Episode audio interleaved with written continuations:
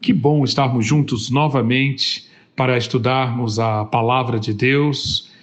Neste dia, mais este dia de reflexão sobre reino de Deus e política, eu vou começar relembrando uma declaração apresentada em 2 Crônicas 16, 9. Pois os olhos do Senhor estão atentos sobre toda a terra, para fortalecer aqueles que lhe dedicam totalmente o coração.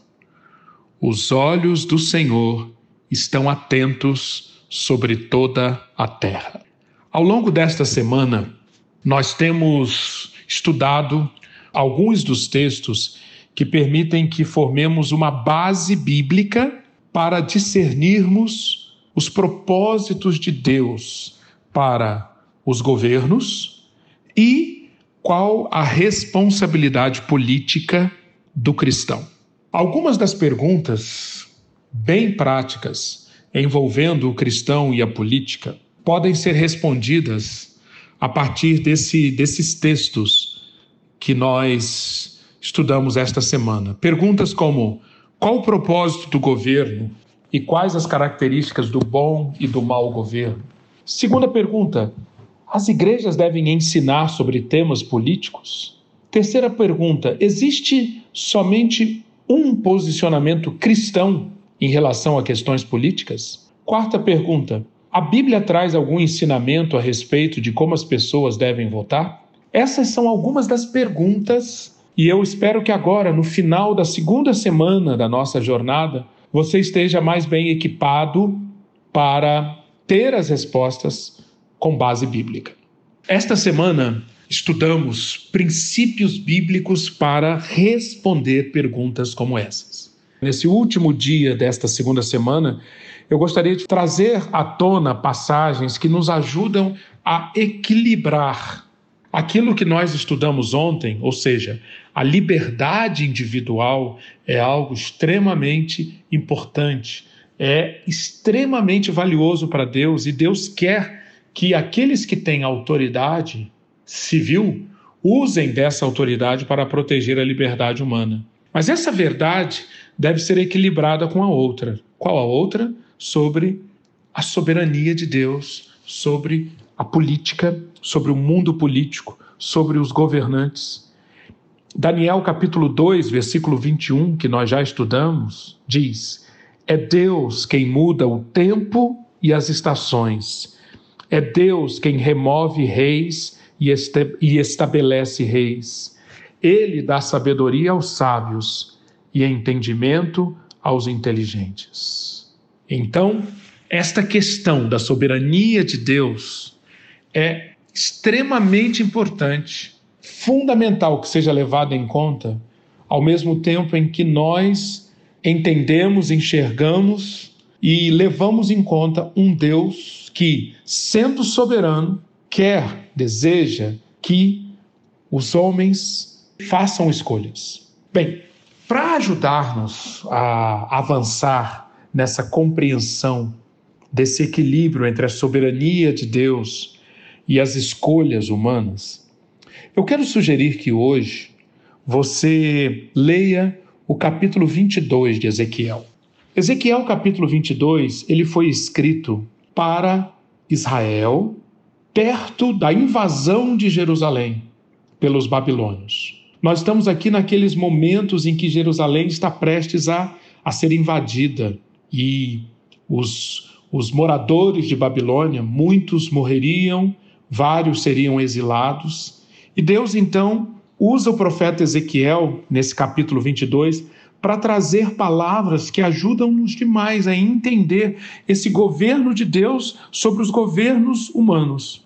É verdade que várias das palavras aqui desse capítulo se aplicam a Israel, a, a Jerusalém do sexto século antes de Cristo. Mas há palavras também que são aplicáveis a qualquer época, qualquer governo, para nós hoje. Vamos então acompanhar, fazer um resumo de quais são os pontos que se evidenciam aqui nesse texto e que são aplicáveis para nós hoje, para entendermos essa maneira de Deus lidar com os governos. Uma palavra também muito importante. Nós sabemos que sempre que queremos entender como que a soberania de Deus se coaduna com a liberdade das pessoas, das nações, nós estamos realmente diante de um mistério. Não é possível chegar a uma equação que nos dê conhecimento completo, muito menos controle sobre isso. É um mistério. Nós não conseguimos alcançar. Mas alguns elementos alguns elementos são revelados pela palavra de Deus que nos permitem lidar com isso entender pelo menos uma parte do que acontece aqui. Vamos ao texto então. Primeira grande revelação que aparece aqui em Ezequiel: Deus conhece com detalhes tudo, tudo que é feito na terra e que transgride a ordem dele e que está ligado à morte e à vida.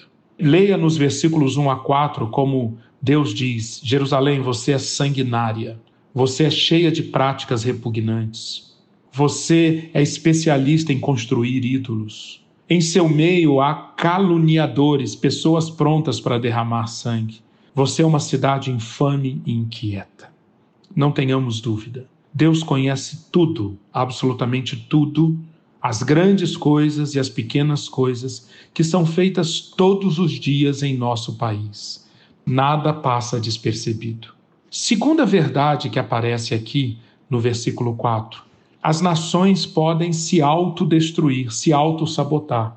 Deus pode entregar às nações as consequências das suas ações, das suas más ações, de tal maneira que, conforme o profeta diz aqui no versículo 4 para Jerusalém, nós, ou seja, as próprias nações podem definir o final dos seus dias.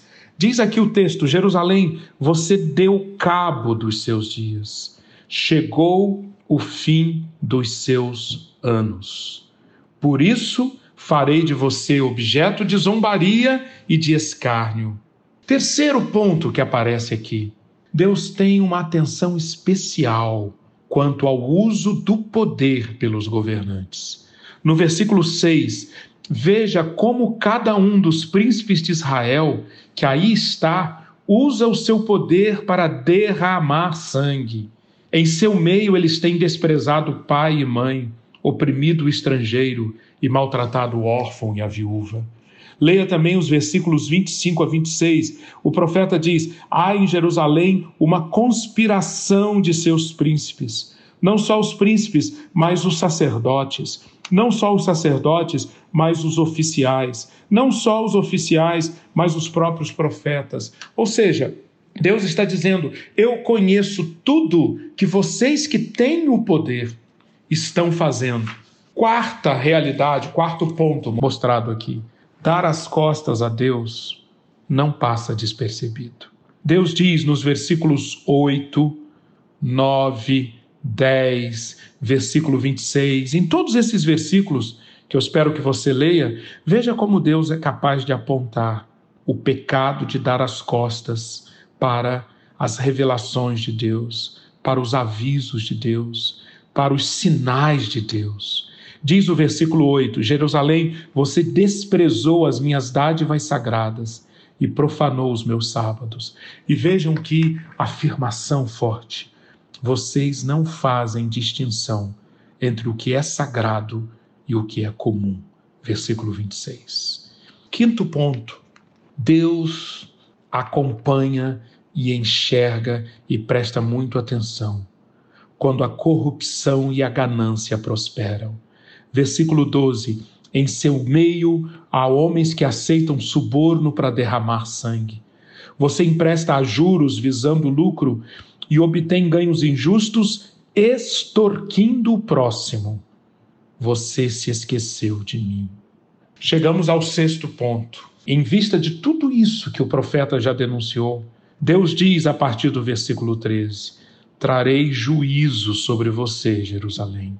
No versículo 13, você me verá bater as minhas mãos uma na outra, contra, e a partir daí aparece uma denúncia quanto a esses pecados, contra, com essas, contra essas transgressões, contra essas impurezas. No versículo 17, Ezequiel diz: A nação de Israel tornou-se escória, foi destinada a ser prata, algo precioso, mas tornou-se pura escória. No versículo 31, vocês sofrerão as consequências de tudo o que fizeram.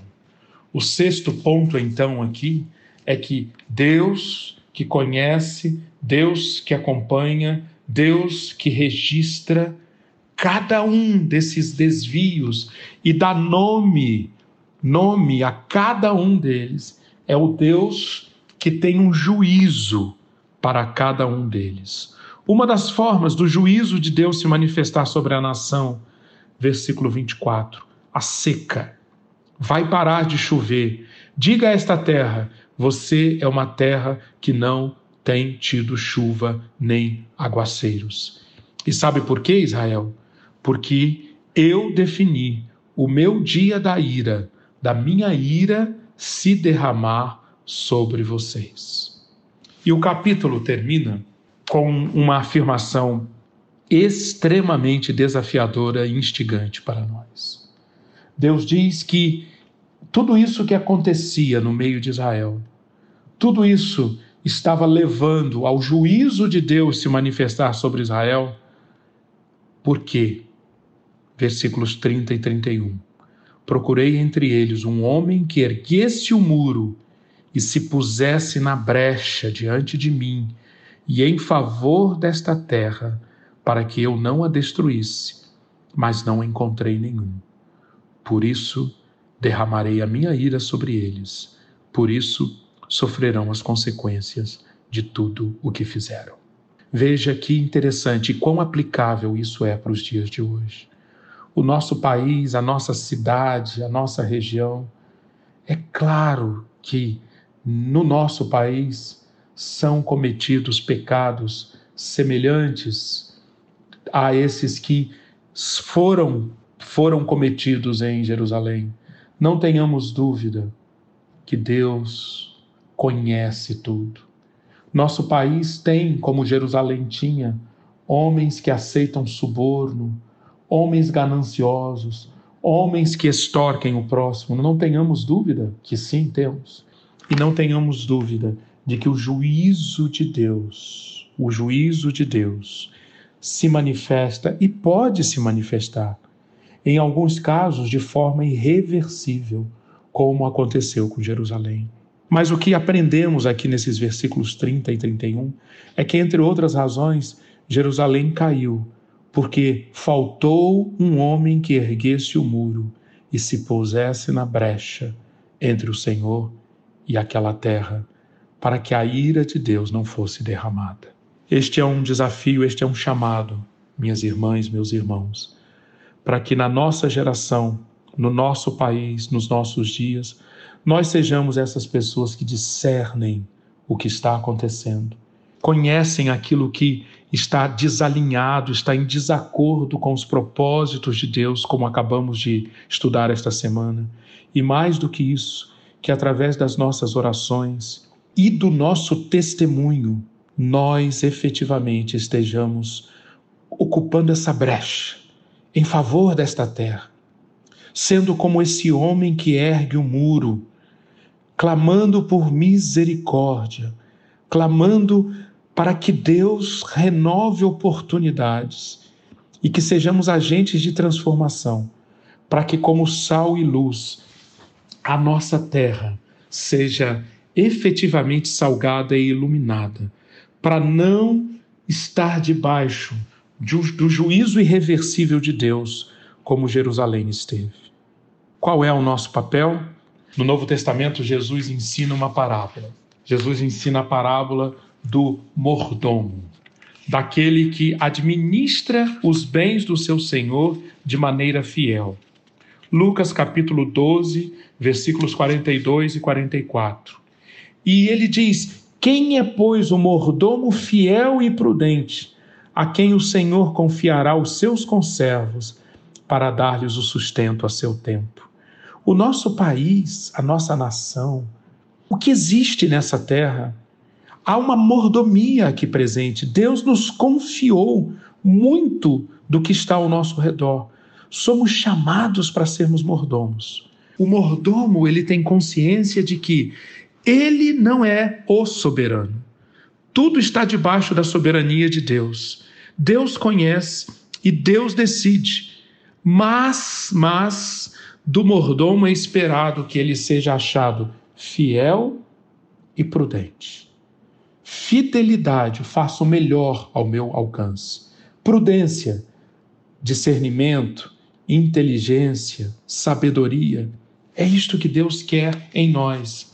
Ao final, então, desta semana, dessa nossa segunda semana, eu quero sugerir que você ore e peça a Deus para lhe mostrar se você está sendo como esse mordomo fiel e prudente, a quem Deus confiou tantos recursos para que você influencie esta terra. Nós temos dois autores que usam duas expressões muito interessantes para se referir ao que nós, como mordomos, podemos fazer pela nossa terra. O primeiro autor, Wayne Gruden, ele sugere que Deus espera que nós tenhamos uma influência expressiva para a prática do bem. Que nós influenciemos a nossa nação, nossa comunidade, nosso ambiente de trabalho, nossa vizinhança, conforme os propósitos e padrões morais de Deus revelados na Bíblia e devidamente compreendidos. Essa influência expressiva para a prática do bem. Ore para que você e o povo de Deus nessa terra, de fato, exerça essa influência expressiva para a prática do bem no nosso Brasil. A outra citação que eu quero trazer é do Wolf Miroslav. Ele escreveu: Penso que o desafio mais fundamental para os teólogos, os sacerdotes, os ministros e para os cristãos leigos é afirmar a sério que a presença e a atividade do Deus de amor que pode nos levar a amar ao nosso próximo como a nós mesmos, é a nossa esperança e a esperança do mundo. Que esse Deus é o segredo da nossa prosperidade, como pessoas, culturas e habitantes independentes de um único globo. Sim, entendeu? A nossa esperança e a esperança do mundo é que a atividade do Deus de amor, essa é a real esperança a nossa esperança e a esperança do mundo. Mesmo que o mundo não discirna, mesmo que o mundo não veja isso, nós temos esse segredo, nós temos esse discernimento. Então, que nós afirmemos a sério, com as nossas palavras, com as nossas orações e com as nossas ações, que esse é o segredo para que o nosso Brasil, a nossa terra, a nossa geração não recaia num juízo irrevogável, como aconteceu com a Jerusalém de Ezequiel. Que isto então seja o nosso desafio, a nossa realidade, que você tenha um final de semana muito abençoado, discernindo isso e lembrando-se: os olhos do Senhor estão atentos sobre toda a terra para fortalecer aqueles que lhe dedicam totalmente o coração. Deus o abençoe.